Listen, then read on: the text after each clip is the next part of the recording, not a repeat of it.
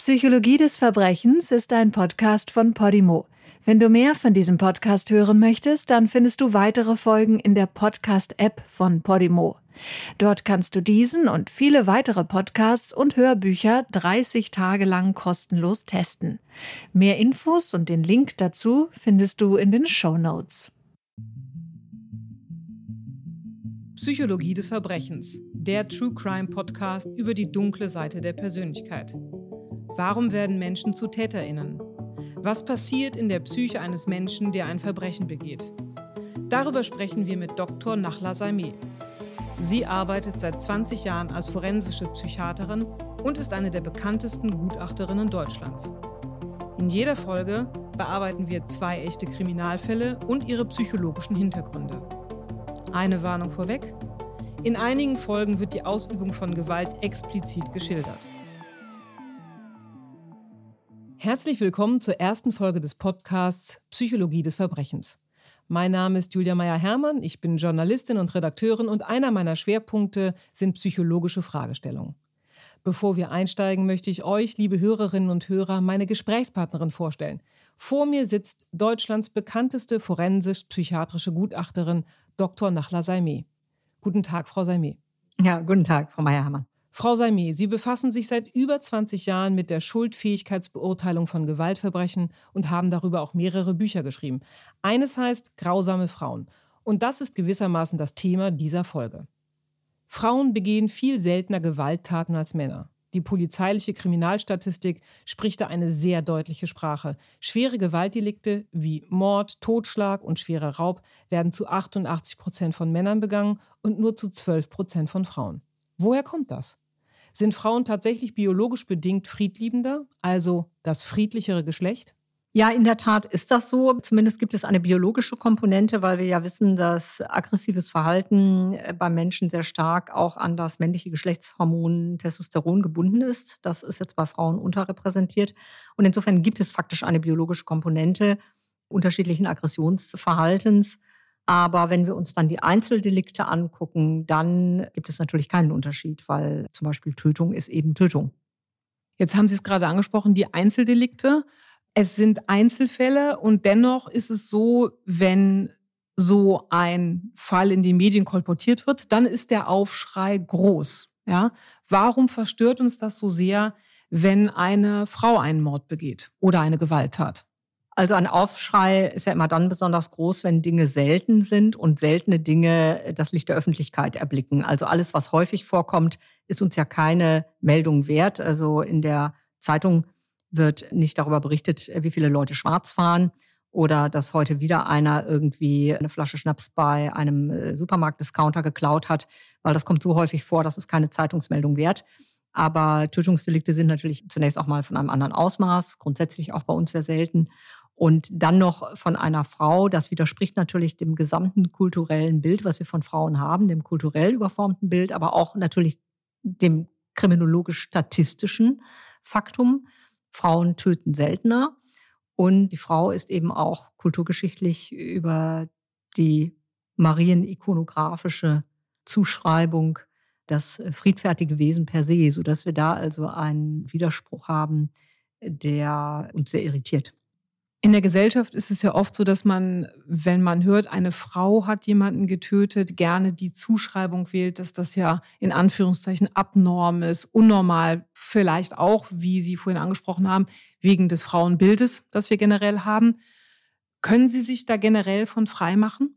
Ja, also ich muss mich gar nicht davon frei machen, weil es mich gar nicht im Griff hat. Also ich würde es mal so grundlegend sagen. Frauen töten ja mehrheitlich im sozialen Nahfeld, also sie töten ihre Ehepartner oder Beziehungspartner oder aber insbesondere ihre Kinder. Dabei mehrheitlich eher auch die sehr kleinen Kinder, also Neugeborene oder Kleinstkinder. Und von daher ist die Opferwahl eine spezifischere als bei Männern. Es sind dann zum Teil emotional eben nochmal andere Faktoren, die diese Taten begründen. Abnorm ist das Natürlich in dem Sinne, weil es nicht der Normalfall ist und sind Tötungsdelikte bei uns natürlich ohnehin selten. Von daher ist es ein abnormes Verhalten und das wäre ja auch schrecklich, wenn wir das alles völlig indifferent zur Kenntnis nehmen würden. Aber was abnorm ist, ist immer auch eine Frage der gesellschaftlichen Entwicklung. Darüber muss man sich ganz klar sein.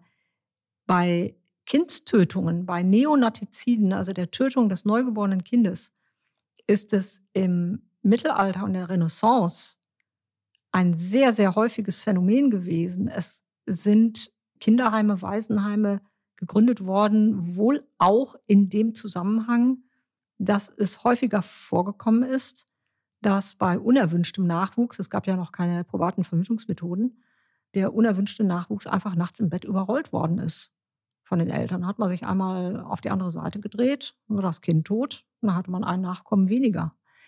Das heißt, Gesellschaften definieren und entwickeln sehr stark moralisch normative Standards. Und das menschliche Verhalten bleibt aber gleich. Deswegen beschränke ich mich darauf, mir gewissermaßen faktisch die Person anzugucken, die Person zu beschreiben. Ich äh, nehme immer gerne die Metapher vom Maßanzug. Also ich möchte eine Art Beschreibung der Person abliefern, die so gut passt wie ein Maßanzug, aber ich bewerte nicht. Mhm.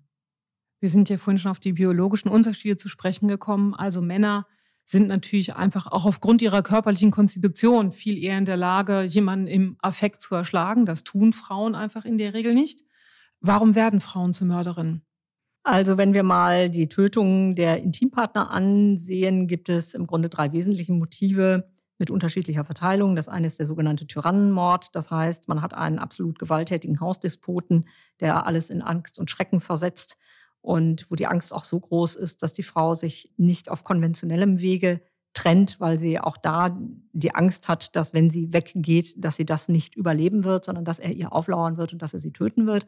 Das heißt, sie bleibt in diesem Angst- und Horrorspektrum, hält es aber irgendwann nicht aus und überlegt sich dann, für mich gibt es eigentlich nur noch den Ausweg der Selbstrettung durch die Tötung des anderen. Ob das dann faktisch so ist oder nicht, sei mal dahingestellt, aber es ist eine subjektive Konstruktion. Und dann wird die Tat natürlich geplant, weil der Gewalttäter in der Regel ja körperlich weit überlegen ist. Das heißt, man muss einen Moment ausnutzen, in dem der frühere Täter arglos ist, wehrlos ist, üblicherweise zum Beispiel im Schlaf. Das ist das eine. Das zweite ist die sogenannte Hinderniselimination auf dem Weg zu einem vermeintlich neuen Lebensglück. Das heißt, man ist in einer Beziehung, lernt jemand anderen kennen, den man für attraktiver hält, der irgendwie ein spannenderes Leben verspricht und man will aber dem Partner nicht sagen, dass man sich trennen will, weil das macht emotional irgendwie Abschluss, das führt zu lästigen Diskussionen. Man weiß nicht, wie er reagiert. Das ist alles unangenehm. Am schönsten wäre, wenn er einfach tot umfallen würde. Nun fallen aber Leute aufgrund eines innigen Herzenswunsches nicht sofort tot um. Und dann kommt man auf die Idee, man müsste doch ein bisschen nachhelfen. Und dann wird entweder selber getötet oder aber, was gar nicht so selten ist in solchen Fällen, es wird ein Auftragsmörder angeheuert, der dann die Tat übernehmen soll.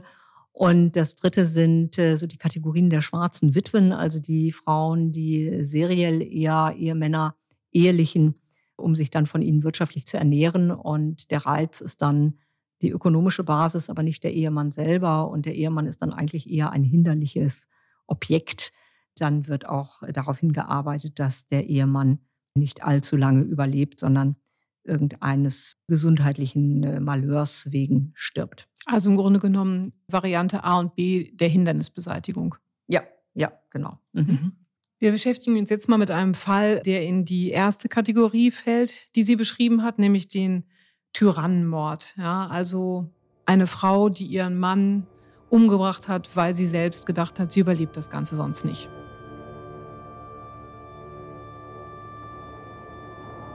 Ist es Notwehr, wenn man aus Angst um das eigene Leben jemanden hinterrücks erschießt? Jacqueline Sauvage hat das getan. Im September 2012 tötete die damals 65-jährige Französin ihren Ehemann mit drei Schüssen in den Rücken. Ihr Fall löste in Frankreich eine riesige Debatte zum Thema häusliche Gewalt aus. Der Tat vorangegangen war ein 47-jähriges Martyrium. Norbert Marot, Sauvages Ehemann, hatte seine Frau systematisch gequält. Jacqueline Sauvage hatte alles stillschweigend ertragen. Beleidigungen, Beschimpfungen und furchtbare Prügel. Sie hatte ihre blauen Flecken überschminkt, die Pfeilchen hinter Sonnenbrillen versteckt. Sie hatte auch dazu geschwiegen, dass ihr Ehemann seine Töchter schlug und sie vergewaltigte. Im September 2012 setzte sie sich dann erstmals zur Wehr. Nachdem sie erneut von ihrem betrunkenen Ehemann verprügelt worden war, nahm sie sich das Jagdgewehr und erschoss Norbert Marot von hinten. Dass ihr erwachsener Sohn sich kurz vorher aus Verzweiflung über den Vater erhängt hatte, wusste sie da noch nicht. Nach der Tat rief Sauvage die Behörden an und stellte sich. Im anschließenden Gerichtsprozess ging es um die Frage, wie weit Notwehr gehen darf. Auch die drei Töchter des Paares bestätigten das gewalttätige und inzestuöse Verhalten ihres Vaters.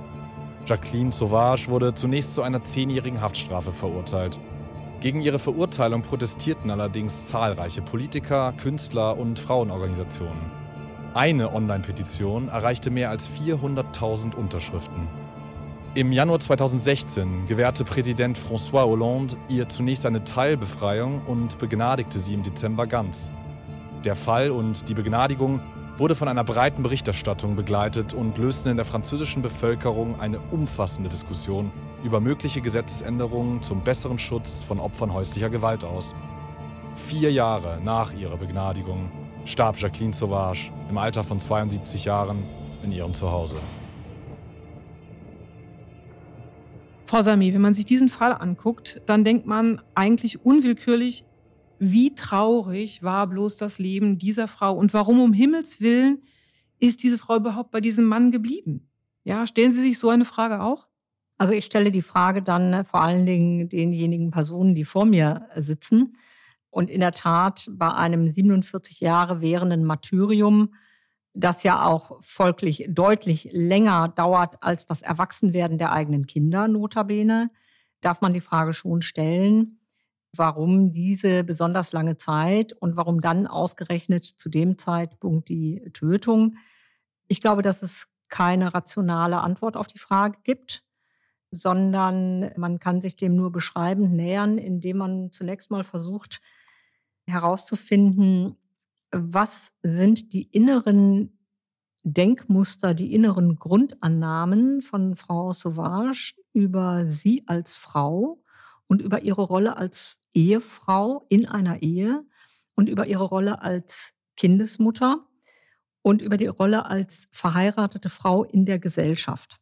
Wenn sie 2012 ihren Mann erschossen hat und das Ganze schon so knapp 50 Jahre währte, dann muss man sagen, stammen ja die Anfänge aus den 60er und 70er Jahren.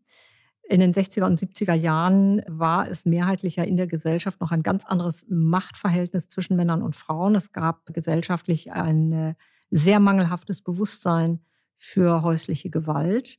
Von daher muss man, glaube ich, mehrere Aspekte untersuchen. Man muss die inneren Muster untersuchen. Man muss untersuchen, ist sie selber in einem gewalttätigen Elternhaus aufgewachsen, wofür glaube ich, viel spricht. Also ich würde eher mutmaßen, dass sie selber gewalttätige Eltern hatte als Kind und dass sie gesehen hat, dass der Vater selbstverständlich die Mutter auch verprügelt hat, weil das also eine soziale Normalität war. Dann gibt es diese Narrative, die im Übrigen misshandelnde Ehemänner ja perfekt beherrschen, dass das Opfer selber schuld ist an der Gewalt. Also er musste leider wieder zuschlagen, weil sie doch irgendwie die Kartoffeln nicht ganz passend gekocht hat oder weil sie nicht, irgendwie der Schnitzel nicht richtig paniert hatte und sie doch weiß, dass er da ganz empfindlich ist, dass das Schnitzel auch am Rand paniert sein muss. Und wenn das jetzt wieder so auf den Teller kommt, ach Gott, was soll man da auch machen? Er weiß doch, dass ihn das dann sehr aufregt. Das heißt, es gibt das Narrativ, das Opfer ist schuld. Das Opfer kann selber darüber entscheiden, ob es misshandelt wird oder nicht. Und wenn es misshandelt wird, hat es dummerweise gerade wieder selber die Verantwortung dafür übernommen, dass es Fehler gemacht hat, sodass eine Misshandlung leider folgen muss. Und je nach Umfeld und auch je nach Männlichkeitsnarrativ, also was gehört zu einem richtigen Mann, ja, muss der gewalttätig sein, muss der dominant sein, muss der alle drangsalieren, können solche häuslichen Situationen schon relativ lange dauern. Dann die soziale Frage, was sagen die Nachbarn, wenn ich mich trenne? Wie wird die Fassade nach außen aufrechterhalten? Die Pfeilchen werden dann üblicherweise mit dunklen Brillengläsern abgedeckt und man ist dann natürlich auch nicht verprügelt worden, sondern man ist dann vor den Kleiderschrank gerannt oder man ist gerade vom Fahrrad gefallen, irgendwie sowas. Kennen wir alles. Dann gibt es das Narrativ, die Kinder sollen aber doch auch beim Vater aufwachsen, wo man eigentlich so denkt, naja, besser wäre, wenn nicht.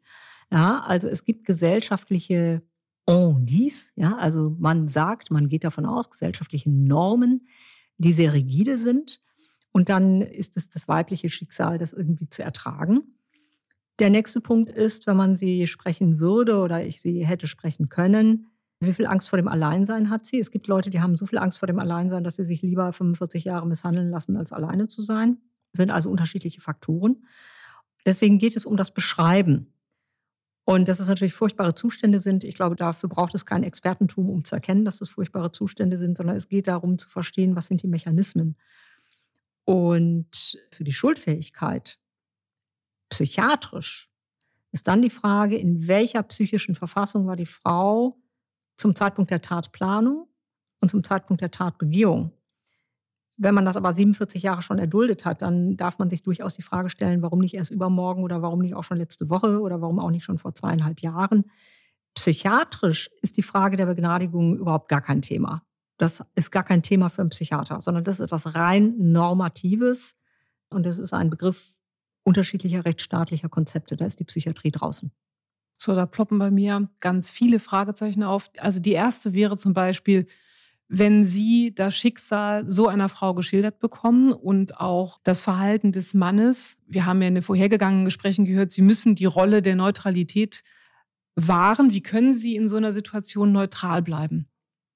Also ein Unfallchirurg, der ein beinahe zerquetschtes Opfer auf den OP-Tisch bekommt, weil zum Beispiel in einem Stahlwerk irgendwie ein sehr schwerer Fremdkörper auf eine Person gefallen ist und den Unterleib und die Beine zerquetscht hat, der sieht ja auch ein ganz furchtbares Bild und er sieht einen furchtbaren Leidenszustand und einen im Grunde ansonsten nicht überlebensfähigen Menschen.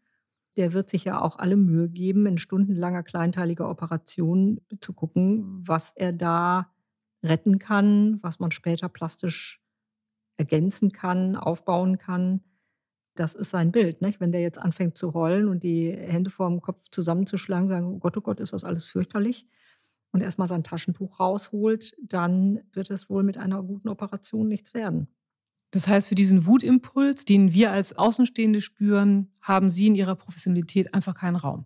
Nein, das ist nicht meine Herangehensweise. Also, dass Norbert Marot, wenn das denn so ist, wie es hier eben geschildert wird, ein fürchterlicher Mensch war und ein furchtbar verrohter Mensch war, aber sicherlich selber auch ein hochgradig defizitärer Mensch, das dürfte ja unzweifelhaft sein. Also es ist eine rein persönliche, private Frage, ob man jetzt sagt, naja, so ganz viel Trauergäste wird der wahrscheinlich bei seiner Beerdigung nicht haben.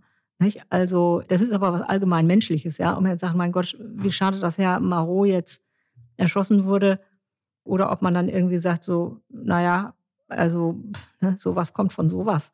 Das sind private Meinungen, die sind aber für mich beruflich nicht relevant. Ich mache einen bestimmten Beruf und in dieser Profession ist es für mich kein Thema. Ich könnte ja genauso sagen, ja, liebe Frau Sauvage, 47 Jahre, da haben Sie aber auch echt einen langen Geduldsfaden, ja. Das sind aber alles laienartige Zuschreibungen und in meiner beruflichen Tätigkeit hat das keine Rolle zu spielen.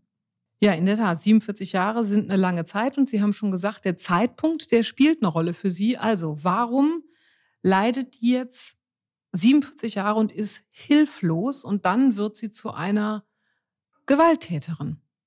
Ja, man muss sich die Hilflosigkeit anschauen. Man muss sich auch anschauen, was hat jemand davon. Nicht? Also das klingt jetzt sehr hart und ich meine das gar nicht empathielos. Ich meine das wirklich beschreibend, um alle Facetten dieses Falles auszuleuchten. Also um da nicht falsch verstanden zu werden. Menschen tun trotzdem immer auch irgendetwas oder lassen etwas, weil sie etwas davon haben. Und die Frage ist, was hat jemand davon? Das kann ja etwas ganz Dysfunktionales sein. Das kann ja etwas ganz Krankes sein. Das kann ja etwas ganz Neurotisches sein, dass jemand etwas davon hat. Aber auch die Frage muss man sich stellen. Wie gesagt, was sind die inneren Muster? Was sind die inneren Annahmen über sich selber?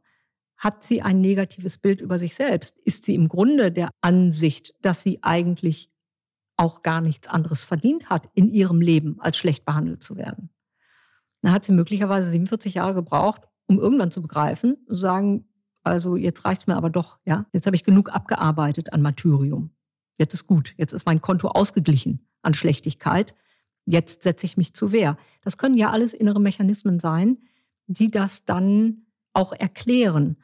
Und was mir wichtig ist, ist, dass ich das für mich als ethische Grundhaltung begreife, nicht zu werten. Also, dass man niemanden in den Rücken schießt, ist unzweifelhaft. Dass man auch niemanden 47 Jahre quält, ist, glaube ich, auch unstrittig. Also, dass hier in sehr tragischer und furchtbarer Weise zwei menschliche Schicksale aneinandergekettet sind, das ist doch evident. Das wissen wir alle als Menschen. Und dafür braucht es kein Expertentum, sondern die Frage ist, die Mechanismen auszuleuchten und zu gucken, was hat sie in ihrer Persönlichkeit denn für andere potenzielle Mechanismen gehabt, auf die sie hätte zurückgreifen können oder auf die sie eben nicht hat zurückgreifen können. Und dann findet der Rechtsstaat da eine Antwort drauf. Das ist ganz klar. Wenn Sie sonst jemandem von hinten dreimal in den Rücken schießen und Sie erschießen den, dann äh, werden Sie in der Regel nicht begnadigt. Es ist eine normative und eine in dem Falle politische Handlung, die Frau zu begnadigen. Und das ist die Frage, wie wir als Gesellschaft mit bestimmten besonderen Defiziten umgehen. Zum Beispiel auch mit dem Defizit, häusliche Gewalt vielleicht nur als Privatproblem zu betrachten. Mittlerweile ist es ein gesellschaftliches Problem geworden. Es war aber bis vor 20 Jahren locker ein Privatproblem. Und sie haben immer noch Haushalte, die werden sagen, ich mische mich in fremde Dinge nicht ein. Ich höre wieder bei den Müllers oder Meyers geht's rund. Ja, und ich höre auch wieder, sie wird vertrimmt, aber ich hänge mich da nicht rein. So. Und das ist ein gesellschaftliches Thema. Über Männerrechte, über Frauenrechte. Nebenbei bemerkt, 22 Prozent der misshandelten Gewaltopfer sind Männer. Ist ein tabuisiertes Thema. Wir haben den Mann als privates Opfer von häuslicher Gewalt noch gar nicht im Visier, weil das auch gegen das Männlichkeitsbild verstößt, was wir nach wie vor haben. Und das sind Fragen, die müssen dann auf anderen Gebieten entschieden werden. Mhm. Sie schreiben in Ihrem Buch Grausame Frauen, dass Sie bei jeder Schuldfähigkeitsbegutachtung auch die Frage untersuchen, hätte der Täter bzw. die Täterin die Tat auch unterlassen können. Ja, also hätte Jacqueline Sauvage eine andere Option gehabt, wäre also die Frage. Das ist eine Frage, die sich nach der Psychopathologie richtet. Also die Frage einerseits nach dem wirklich psychopathologischen Befund der inneren mentalen, wir sagen Präokkupation, der Besetztheit von dem Tötungsgedanken, das gedankliche darauf hinarbeiten der Tötung, auf den Planungsgrad und auch die Frage, was hat sie denn überhaupt für eine Störung? Hat sie denn eine psychische Störung und wenn ja, in welcher Weise und wie schwer? Und welches Alltagsverhalten hat sie denn mit dieser psychischen Störung trotzdem all die Jahre gut bewältigen können, zum Beispiel? Also sie war offensichtlich ja eine Frau, die ihre Kinder auch nicht hat schützen können vor schwerer Misshandlung. Sie war also eine extrem passive, extrem schicksalsergebene Frau, extrem ängstliche Frau, sicherlich eine Frau, die keine Grenzen setzen konnte, weder für sich noch für die schutzbefohlenen Wesen, die ihr anvertraut waren, nämlich die eigenen Kinder. Dass das Ganze ein Martyrium war, dürfte man schon daran sehen, dass der Sohn sich erhängt hat. Also es war sicherlich eine Familie, die insgesamt psychisch hochgradig labil war. Norbert Marot war sicherlich ein hochgradig impulsiver, aggressiver, gewalttätiger, also in seiner Hemmungsfähigkeit verminderter Mann mit sehr geringem Selbstwertgefühl auf der einen Seite, möglicherweise aber auch mit sehr psychopathisch dominantem Verhalten auf der anderen Seite, was ja auch eine Kompensation sein kann. Wenn man sich jetzt diesen Haushalt, diese Familie Marot Sauvage anguckt. Also Norbert Marot als einen hochgradig gewalttätigen, impulsiven Mann, der auch Gewalttätigkeit offenbar für sich ja als Methode der Interaktion, der Kommunikation für richtig befindet. Frau Sauvage als eine Frau, die ihre Kinder nicht schützen kann, die sich nicht schützen kann, die alles stillschweigend erträgt. Ich meine schon, diese Formulierung stillschweigend ertragen ist ja eigentlich eine Wertung. Man könnte ja auf der anderen Seite auch sagen, die tut nichts. Ja, also wenn wir sagen, jemand erträgt stillschweigend etwas, ist es eine subjektive Wertung, die der Frau als Mater Dolorosa, hier kommt wieder die christlich-ikonografische Kulturgeschichte rein, etwas zuschreibt. Man könnte aber auch sagen, die ist völlig untätig. Sie agiert nicht, sie handelt nicht, sie ist nicht handlungsfähig, sie ist nicht entscheidungsfähig, könnte man genauso sehen. Dann die Kinder, die ja selber Gewaltopfer werden und immerhin der Sohn, der sich erhängt, der aber erwachsen ist, der erwachsene Sohn erhängt sich, also nicht der jugendliche Sohn zum Beispiel. Das zeigt, dass dieses ganze Milieu ein Zusammenleben von psychisch hochgradig labilen und hochgradig auffälligen Menschen ist, die in ihrer jeweiligen Auffälligkeit auch gar nicht in der Lage sind, miteinander tragfähige Beziehungen wirklich einzugehen. Ja, das Ganze klingt ja extrem chaotisch. Und das ist natürlich ein großes menschliches Elend. Ja, das ist ein Stoff, aus dem die ganz großen menschlichen Dramen sind. Aber sie können die Struktur eines solchen Dramas nur erschließen, wenn sie dann über diese inneren Motive der Leute auch etwas erfahren. Und das geht dann in der Tat nur durch das Gespräch. Und das geht nur und das gelingt nur, wenn sie vollkommen wertungsfrei sind und nicht urteilen. Sonst wird ihnen ihr Gegenüber auch nichts erzählen. Und kann man bestenfalls in so einem Gespräch auch herausfinden, warum dann nach 47 Jahren dieser Gesinnungswandel zustande kam? Weil das bleibt ja eigentlich das Überraschende, ja. Die leidet, wie Sie es beschrieben haben, wahnsinnig lange. Die ganze Familie leidet. Eine absolut dysfunktionale Gemeinschaft und dann nach 47 Jahren, als eigentlich nichts mehr zu retten ist, ja, bringt die ihren Mann um. Die Frage muss man dann stellen, in der Tat. Die Frage würde ich auch stellen, warum jetzt und warum nicht schon vor zehn Jahren, vor zwölf Jahren, vor 15 Jahren? Dann im Übrigen auch interessanterweise die Frage, gab es die Idee denn schon vorher mal? Gab es schon mal Versuche, die dann scheiterten? Kann ja auch sein. Ja? Also man hatte vielleicht vorher keine Waffe, dann ist die Frage, wann kam die Waffe ins Haus? Also wann habe ich eine Distanzwaffe, um das überhaupt zu machen? Wie bin ich da dran gekommen? Habe ich vielleicht erst dann einen Kontakt bekommen, der mir die Waffe zugespielt hat? Also es gibt ja viele andere Umstände im Leben, die darüber entscheiden, wann man etwas tut.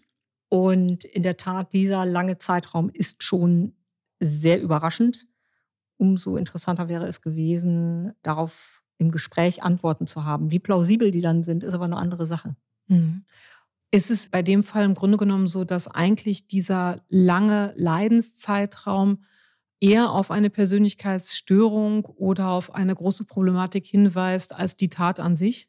Ja, das würde ich schon sagen. Also wenn Sie sich 47 Jahre lang in dieser Weise misshandeln lassen und auch noch Zeuge werden, dass Ihre ganzen Kinder einschlägig misshandelt werden und Sie das in dieser Weise so aushalten und das zumindest in einem Land mit einer bestimmten gesellschaftlichen Struktur, wo man doch etwas anderes erwarten kann, es ist ja in Frankreich gewesen, dann würde ich sagen, gibt es zumindest beträchtliche persönlichkeitsstrukturelle Auffälligkeiten. Ich glaube, das kann ich schon so sagen. Was hätte dieser Frau denn eigentlich helfen können?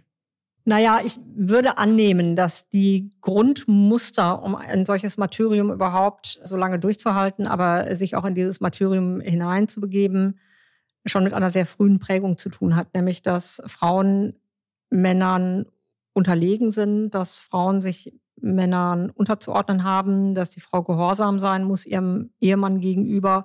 Das war ja auch sehr lange eine traditionelle Struktur des Eheverständnisses, ja, dass die Frau gewissermaßen die angeheiratete Dienerin, das angeheiratete Bodenpersonal des Mannes ist also gerade in den 50er Jahren, 60er Jahren war das ja auch noch sehr verbreitet.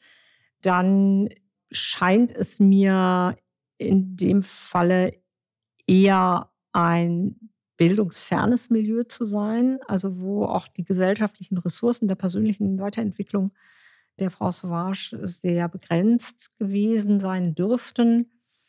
Das heißt, das ist auch ein in sich geschlossenes System. Es gibt auch wenig korrigierende soziale Erfahrungen von außen.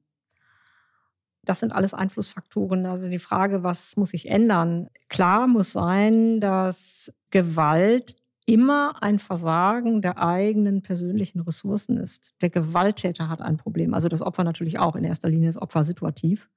Aber der Gewalttäter hat ein Problem. Also derjenige, der Gewalt ausübt, kommt immer an die Grenze seiner Möglichkeiten und wir müssen halt gesellschaftlich den Fokus darauf richten, dass private Dinge privat sind, solange sie nicht andere Menschen wirklich schaden. Also der Schutz der Privatsphäre, den halte ich für ein ganz hohes Gut.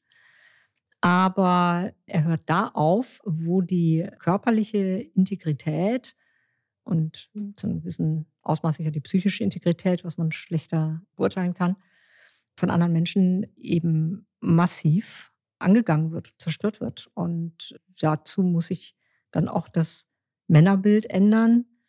Es sind ja auch häufig Überforderungssituationen der gewalttätigen Männer. Und wir haben nach wie vor in der Gesellschaft eher das Bild, dass man sich als Mann keine Hilfe holt. Deswegen sind witzigerweise Frauen sehr viel häufiger in psychosozialen Hilfestrukturen eingebunden.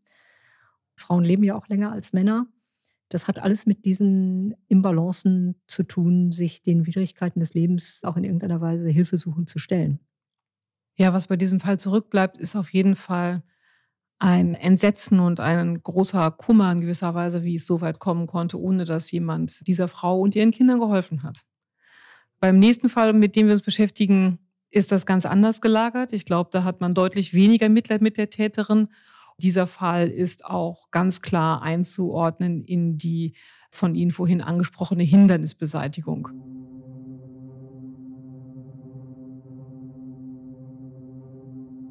Die Geschichte der verurteilten Mörderin Estibaliz Carranza klingt nach einem schlechten Krimi. Auch der Beiname, den man ihr gab, passt dazu. Estibaliz Carranza wurde die Ice Lady genannt. Die spanisch-mexikanische Geschäftsfrau führte einige Jahre in Wien einen Eissalon. Außerdem plante sie mit kühlem Kopf zwei Morde und setzte sie eiskalt in die Tat um. Ein dritter Mann überlebte nur dank eines Zufalls. 2008 tötete Estibaliz Carranza ihren Ehemann mit zwei Schüssen in den Hinterkopf. Seine Leiche zerstückelte sie mit einer Kettensäge und betonierte sie anschließend in einer Tiefkühltruhe unter ihrem Eissalon ein. Zwei Jahre später tötete sie ihren damaligen Lebensgefährten auf die gleiche Weise und deponierte auch dessen zerstückelte Leiche in einer zugemauerten Tiefkühltruhe. Als im Juni 2011 die Leichen zufällig bei Reparaturarbeiten entdeckt wurden, floh Carranza aus Wien. Sie wurde aber kurz darauf von der Polizei in Italien aufgegriffen.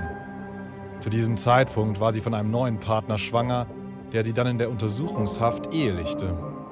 Er war, so wie alle Männer, davon überzeugt, dass sie eine zarte Frau mit großem Herzen sei, die er beschützen müsse. Die psychiatrische Gutachterin dagegen beschrieb Carranza als eine Narzisstin mit ausgeprägtem, manipulativem, teilweise weibchenhaftem Verhalten. Die Ice Lady ist noch heute eine der bekanntesten Persönlichkeiten der jüngeren österreichischen Kriminalgeschichte. Seit ihrer Verurteilung verbüßt sie eine lebenslange Freiheitsstrafe.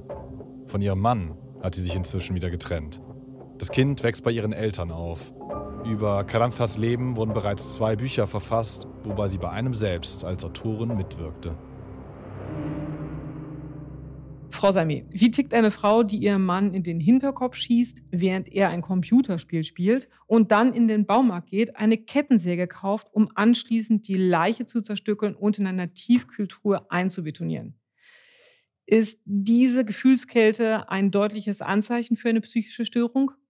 Also Frau Carranza ist ja das Gegenbeispiel zu Frau Sauvage offensichtlich. Das ist ganz evident, dass hier zwei vollkommen diametral entgegengesetzte Persönlichkeiten vorliegen. Und insofern ist es ein schönes Gegensatzpaar von Frauen, die getötet haben, die aber äh, persönlichkeitsstrukturell nichts miteinander zu tun haben.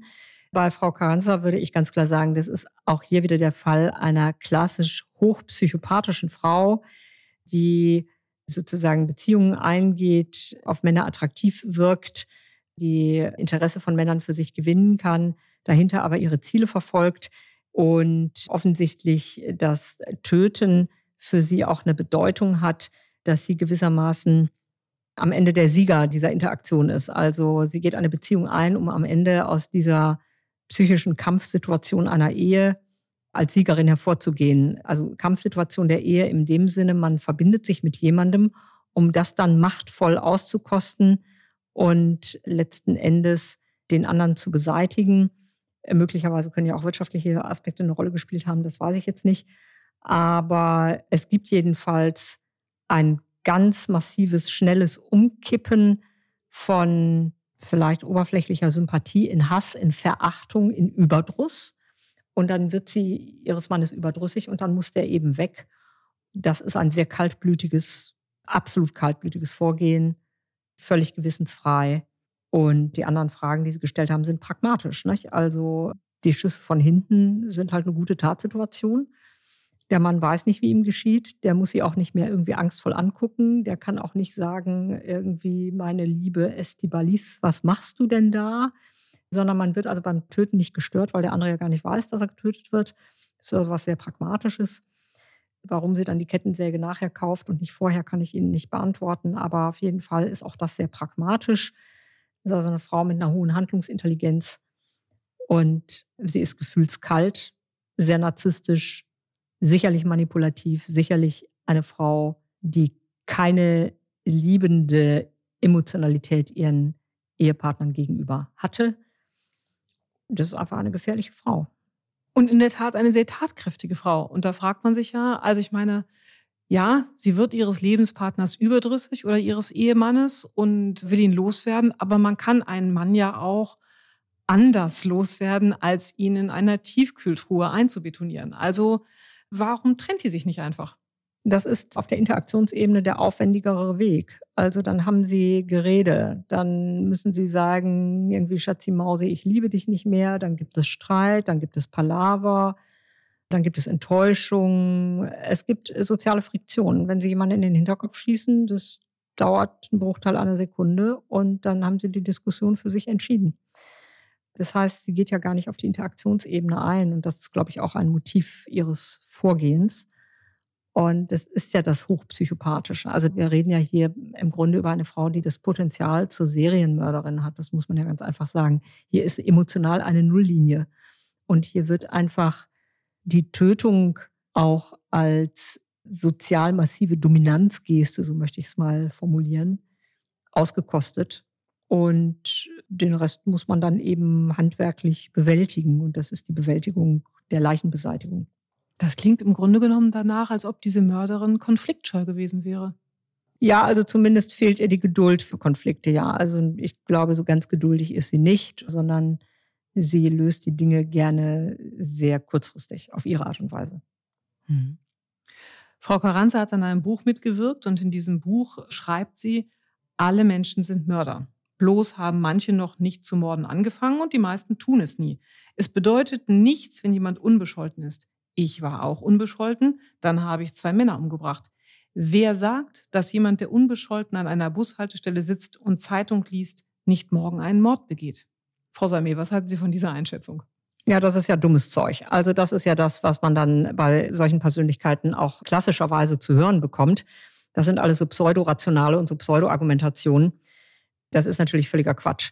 Also es sind faktisch nicht alle Menschen Mörder. Im Gegenteil, die meisten Menschen morden eben nicht. Also von daher ist schon der erste Satz vollkommener Blödsinn. Der zweite Satz oder der Rest stimmt insofern, alles ist immer ein erstes Mal. Nicht? Also wenn jemand getötet hat, dann gibt es immer einen ersten Toten. In der Tat ist das so. Das ist auch eine Feststellung wie Obstkuchen, da kann man nie was mit falsch machen. Aber jetzt werde ich mal ernst. Die meisten Menschen töten deswegen nicht, weil sie letzten Endes im Gegenüber doch in irgendeiner Weise ein leidensfähiges Wesen erkennen. Und weil sie, anders als Frau Carranza, an anderen Menschen hängen. Und weil entweder die Leute an anderen Menschen so hängen, dass sie ihnen nichts antun, oder aber die anderen Leute sind ihnen so egal, dass sie den Aufwand des Tötens auch nicht auf sich nehmen würden. Das heißt, es gibt gar kein Motiv zu töten. Es gibt keine Notwendigkeit zu töten. Fremde Leute töte ich nicht, weil ich mit ihnen nichts zu tun habe und fremd bin, Leute, die mir oberflächlich bekannt sind und die mir im Zweifelsfall auf den Schnepper gehen, da kann ich meine Konflikte anders lösen. Außerdem würde man antizipatorisch sagen, was verliere ich, wenn ich in lebenslange Haft gehe? Also gibt es zweckrationale Gründe, das vielleicht nicht zu tun. Aber vor allen Dingen sind es emotionale Qualitäten, die einen daran hindern und auch eine gewisse Art der normativen Bindung zu sagen, du sollst nicht töten. Es ist ein Tabu, es ist ein Sakrileg, es ist ein Frevel, ein tiefer Frevel, eine Grenze, die man nicht überschreiten will. Und das ist etwas, was persönlichkeitsstrukturell angelegt ist. Ich gebe Ihnen recht, dass sehr viel mehr Menschen je nach Umständen und je nach moralischen Narrativen in der Tat befähigt wären, Menschen zu töten. Und dafür gibt es große historische Ereignisse, die das alles zeigen. Aber ein Mensch, der empathiefähig ist, ein Mensch, der sich im anderen erkennen kann und der den anderen selbst in sich erkennen kann, der hat sicher einen hohen Resilienzfaktor, nicht zu töten. Und das, was sie hier macht, ist ja, dass sie ihre eigene Schuld komplett von sich wegschiebt und im Grunde sagt, das, was ich gemacht habe, das kann jeder andere auch. Also mich unterscheidet gar nichts davon und dass die anderen das jetzt noch nicht getan haben, gut, das ist jetzt im Grunde deren Problem. Ich habe das halt getan, aber es zeigt ihre komplette Affektlosigkeit. Ja, also das ist ein eindeutig psychopathisches Narrativ, was sie da pflegt. Woher kann so eine Affektlosigkeit herrühren? Das ist was Persönlichkeitsstrukturelles. Das ist was ganz tief in der Persönlichkeit verankertes, würde ich mutmaßen. Also ich weiß jetzt nichts über ihre Kindheit. Es kann natürlich sein, dass sie selber sehr frühzeitig sehr schwere Gewalterfahrungen gemacht hat. Das weiß ich nicht. Es kann aber auch einfach was sein, was primär persönlich bei ihr eben so ist. Also das kann auch angeboren sein? Es kann sein, dass sie mit dieser Persönlichkeitseigenschaft durchaus auf die Welt gekommen ist, ja. Hm. Frau Samé, Sie schreiben in Ihrem neuen Buch Das Liebe Böse, es ist schwer vorstellbar, aber es gibt Menschen, die absolut kühl und ohne jeglichen Beziehungsaspekt zum Gegenüber denken und handeln. Das trifft ja auf diese Frau offensichtlich zu. Genau. Also hat eine Frau wie Isti Balith Carranza eine ganz eigene Sicht auf Beziehungen, die sich einem normalen menschlichen Verständnis eigentlich entziehen. Ja, das ist so. Also man müsste sogar mal gucken, ob sie nicht sogar in einer bestimmten Art und Weise eine Art autistische Züge hat oder schizoide Züge hat, dass sie sozusagen gar keine Beziehungsqualität kennt. Wobei natürlich die Beschreibung, dass sie im Grunde hoch manipulativ narzisstisch ist, das spricht jetzt eindeutig dafür, dass sie das nicht hat, weil der Schizoide ist nicht manipulativ, sondern sie ist im Grunde narzisstisch-psychopathische Person und sie handelt hochrational. Also jemand geht mir auf den Wecker, ich bin eines Menschen überdrüssig, ich beseitige ihn. Sie verfährt mit Menschen so, wie wir mit der zerknüllten Brötchentüte, die wir nach dem Verzehr unseres Brötchens in den Müll schmeißen. Der ist halt überflüssig, der stört, der muss weg. Wo tue ich ihn hin? Wie mache ich das? Ich zerteile ihn in kleine Stücke, das ist pragmatisch.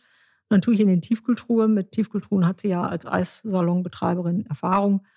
Und dann kippe ich da Beton drüber und dann passt das schon. Also es ist eine absolute Kaltblütigkeit. Es gibt keine emotionale Resonanz. Und das ist es dann. Kann man sagen, wie oft bei gewalttätigen Frauen bzw. Mörderinnen eigentlich ein problematischer familiärer Hintergrund auftaucht? Also waren diese Frauen oft früher selbst Opfer?